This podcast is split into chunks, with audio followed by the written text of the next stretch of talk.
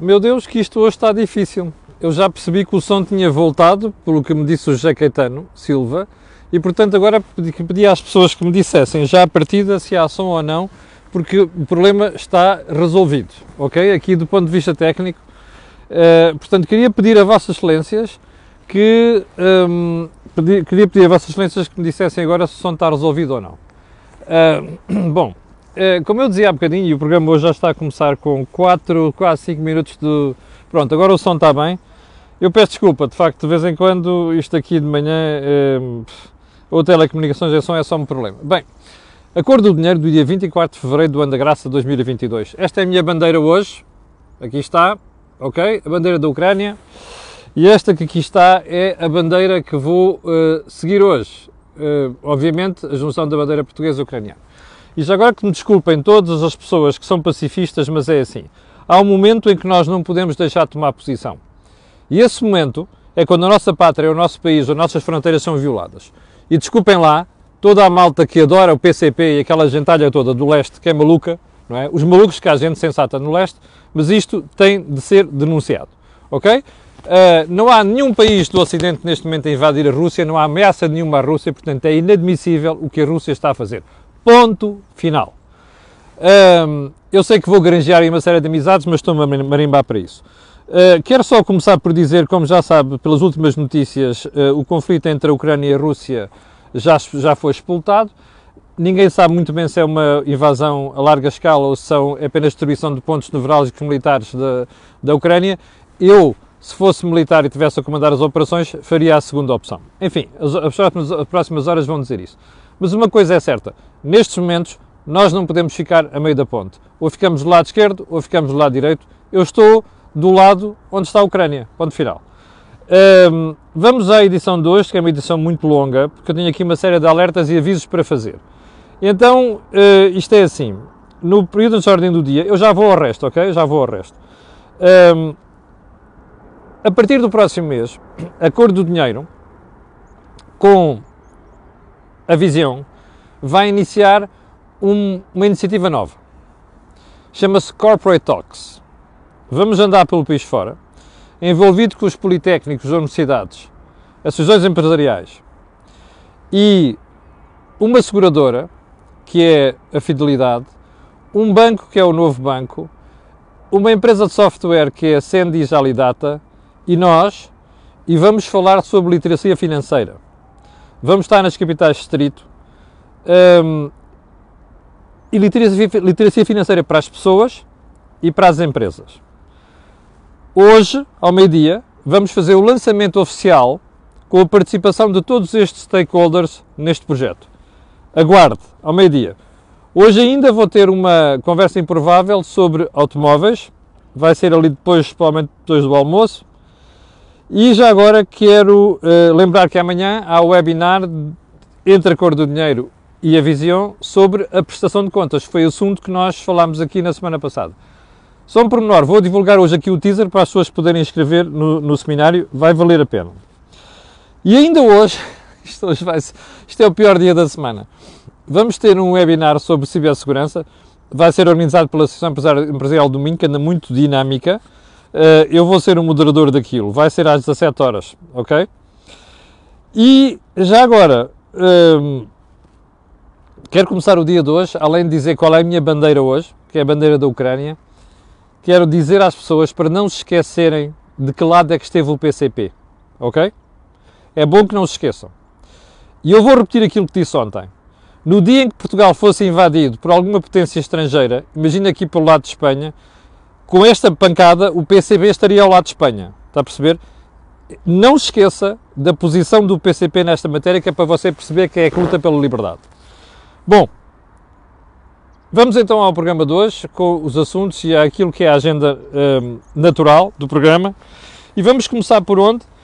Vamos começar por dizer que, não esteja surpreendido, que o Governo quer chegar a 2023 com um déficit próximo de zero. Eh, a informação que estou-lhe a repetir hoje não é minha, é do jornal ECO, a de hoje. Está aqui. Mas quero recordar Vossas Excelências que você ouviu isto aqui em primeira mão nas últimas semanas. ok? É só você ir ouvir o, os programas diários das últimas semanas para perceber que eu já tinha intuído isto, já lhe tinha dito aqui. O governo está empenhado em fazer brilharetes do ponto de vista orçamental. Acho muito bem. Mas sabe porque é que está empenhado em fazer brilharetes? Eu vou-lhe mostrar aqui a tabela que está no meu jornal, no Jornal de Negócios de hoje, que são os spreads entre o custo da dívida portuguesa. Porra, caramba, bolas, pá, isto é só chatices hoje.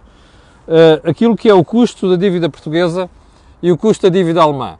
O Jornal de Negócios traz aqui um quadro que eu não vou falar hoje, vou só referenciar isto, um, mas vou falar amanhã, ok? E já percebeu, porque temos a agenda cheia, é esta matéria que está aqui no Jornal de Negócios, aqui em baixo, que é a escalada dos spreads da dívida pública. Aliás, a informação que está acima, que está, aqui que está em baixo, tem a ver com o assunto seguinte, que é a dívida dos bancos portugueses, que os bancos portugueses têm da Rússia. Um, Porquê é que eu trago isto à, à colação hoje? Porque aqui está, o título do Jornal de Negócios, na manchete, é subida de spreads alarma os países mais endividados. E depois tem um quadro lá dentro, o um artigo uh, muito bem feito, uh, da Marta, uh, muito bem escrito, mas eu vou analisar isto amanhã. Mas eu quero chamar a atenção para uma coisa. Não sei se você se recorda, mas as últimas duas semanas têm sido de pisar e repisar esta matéria aqui na cor do dinheiro. E não tem a ver com vem aí o diabo, tem a ver aí vem, tem a ver com quando chega o momento de dificuldades, os mercados sabem muito bem quem são os elos mais fracos. E os elos mais fracos aqui chamam-se Portugal, Espanha, Grécia e Itália. Ok? E ainda há dias, o spread português tinha-se agravado menos do que outros países, nomeadamente a Espanha. Neste momento é o contrário. Portanto, como é que você deve entender esta história do Ministério das Finanças que querer chegar no próximo ano já, no próximo ano, 2023, a um déficit próximo de zero? Eu até lhe vou dizer mais, nem, a ideia deles nem é, nem é próximo de zero, é ser zero. É isto que anda a ser discutido no Ministério das Finanças e também dentro do Governo, em certas áreas do Governo. Eh, tem a ver com isto. Estão borrados de medo por causa disto. Os mercados já começaram a dizer quem são os leprosos, os candidatos a leprosos e quem é que está livre da doença leprosos entre aspas, percebe? É que há sempre isto, na economia há os leprosos, os candidatos a leprosos e os livres de problemas de saúde. Nós não estamos no grupo dos livres do problema de saúde. E para não ficarmos no grupo dos leprosos, eles estão todos borrados de medo e agora andam a dizer que vão fazer isto, vão fazer aquilo. Eu só quero alertar as pessoas que daqui a uns dias vamos saber como é que o déficit de 2021 ficou abaixo de 2,9%. Porque vai ficar abaixo de 2,9%. Aliás, abaixo de 3% provavelmente 2,8, 2,9. Se me enganar, pedirei desculpa. Mas eles vão explicar, esse número vai ser divulgado. E eu peço a Vossas Excelências a maior atenção para o problema, porque você vai perceber que há uma contenção brutal de despesa. Ok? E que o déficit está a, atingir, está a ser atingido à conta disso. Bom, mas eu, como lhe digo, vou guardar este tema para maior análise e mais detalhada amanhã, se não houver nada de atualidade que nos prejudique a gente. Segundo lugar, o Governo diz, também é de analisar isto para a semana, o Governo diz que, tal como diz o Fundo de Resolução, este ano não vai dar nem mais um cêntimo para o novo banco.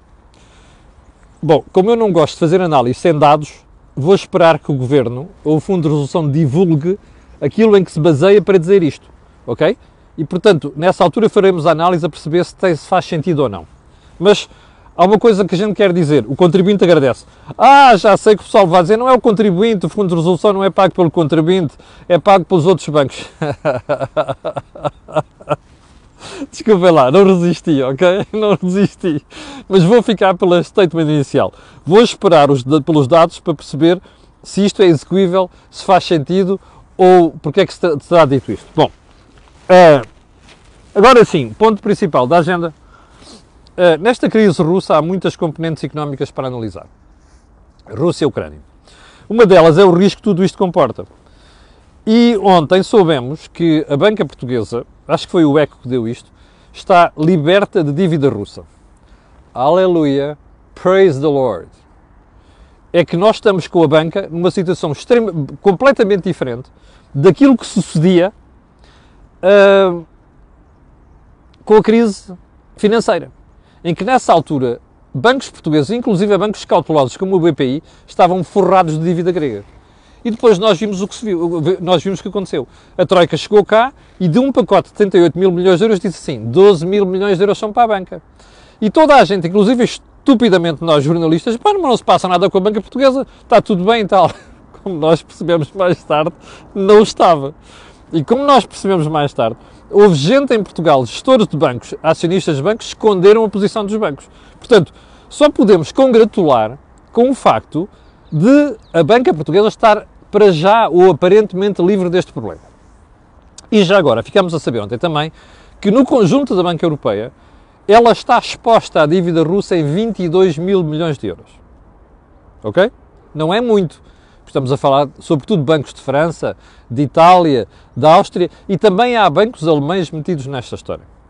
7 mil, perdão, 22 mil milhões de euros. Não é, não é complicado, isto é gerível, é absorvível. Mas o que nos interessa a nós é perceber que a banca portuguesa aparentemente está fora deste cerilho, o que significa que nós, pelo menos por esta razão, não seremos chamados a meter, a meter dinheiro nos bancos portugueses. Bom, agora, que para a Europa é um problema é, e que isto vai servir de lição para a Europa, vai. Bom, até porque ontem, não sei se reparou, mas a Comissão Europeia diz que vai fazer tudo, está mesmo empenhada em libertar a Europa da dependência do gás russo. Fui eu que disse isto? Não. Foi a senhora Ursula von der Leyen, alemã de gema, nomeada pela senhora Merkel. Oh Úrsula, a menina andou distraída nas últimas duas décadas. Andou. Eu tenho a moral do meu lado. Sempre que escrevi sobre questões energéticas, manifestei a minha preocupação em relação aos gasodutos trans... Começou nos anos 80. Eu ainda me lembro do professor Feitas do Amaral, nestes negócios estrangeiros, nos anos 80, quando os americanos começaram a pôr hum, dúvidas sobre o, o chamava-se gasoduto transsiberiano. Eu ouvi o professor Feitas do Amaral dizer, não, não, nós europeus somos a favor, até porque a Alemanha já disse que era a favor. Veja de onde é que isto vem, dos anos 80, percebe? Portanto, eu tenho do meu lado a moral de ter alertado sempre que pude para esta questão da dependência do, do, da Europa do gás russo. Bom, mas voltemos à senhora von der Leyen. Ela agora diz que a Europa vai fazer tudo e mais alguma coisa para se libertar do gás russo.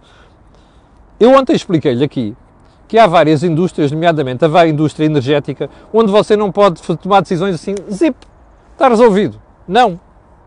Estas coisas demoram anos até você reorientar a produção até você apostar em capacidade produtiva, quer dizer, capacidade de extração de mais ou hidrocarbonetos ou pura e simplesmente gás.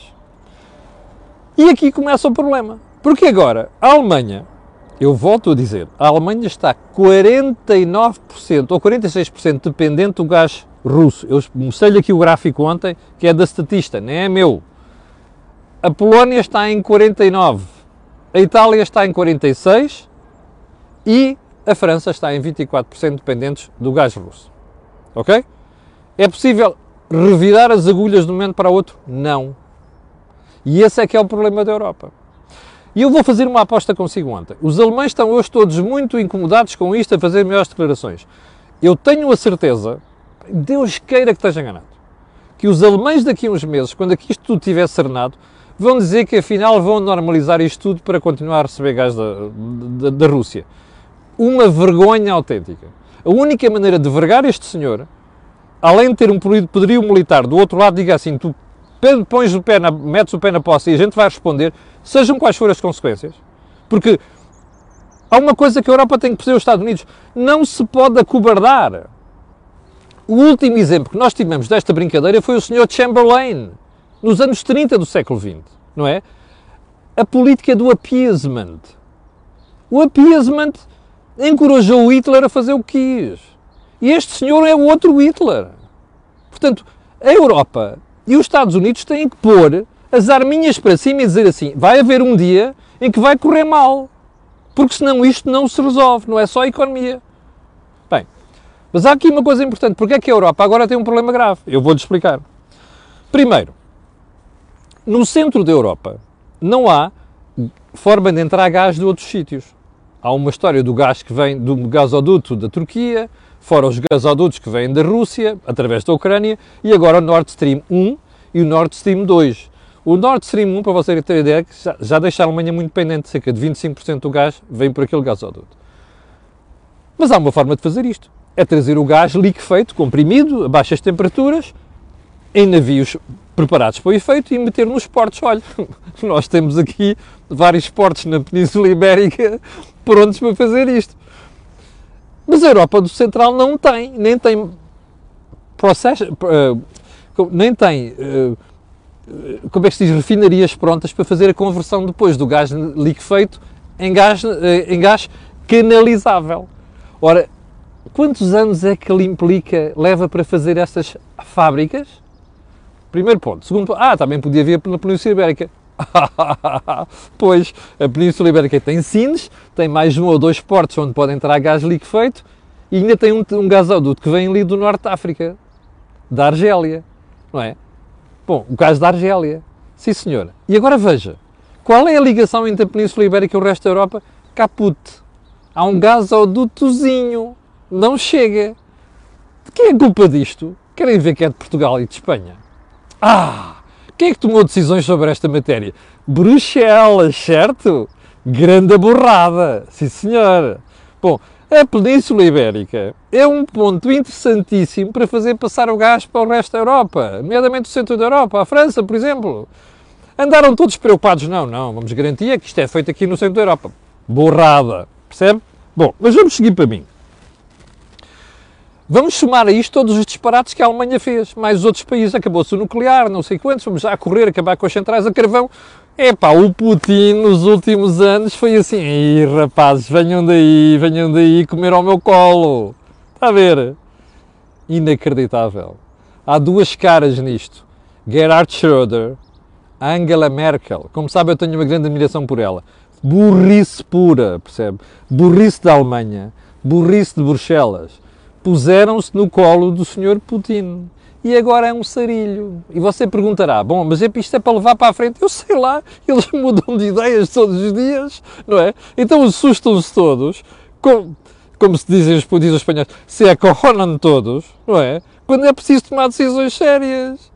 E agora, a questão é esta: experimente lá falar em racionamento de alguma coisa aos europeus. Estão-se a marimbar.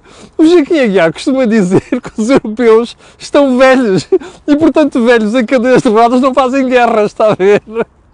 Mas os velhos não estão interessados em ter chatices com, pá, eu vou baixar o meu termostato para 17 graus lá em casa, porque tenho que poupar que não vai haver gás suficiente, que eu tenho que racionar o gás porque já não trago gás da Rússia.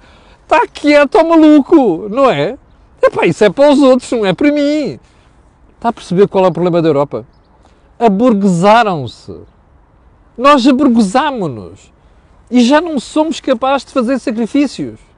Este é o problema. Ai, mas agora vão ter que fazer. Bom, a menos queiram mandar a Ucrânia para o galheiro, não é? Digam assim, pá, vocês arranjem-se lá por onde quiserem, que nós aqui vamos continuar tranquilamente a viver com temperaturas em casa de 22, 23 graus no inverno, que é muito chato, não é? Quer ter um clima tropical em casa. Está a ver o dilema europeu? Mais, é que não é só em casa, depois é as empresas. Então e o gás para produzir energia? E as centrais de ciclo combinado? Porque vão ser precisas, porque nós, esta pancada das renováveis, olha hoje, olha como é que está o céu hoje. Agora imagine isto na Alemanha, que é sistemático, não é?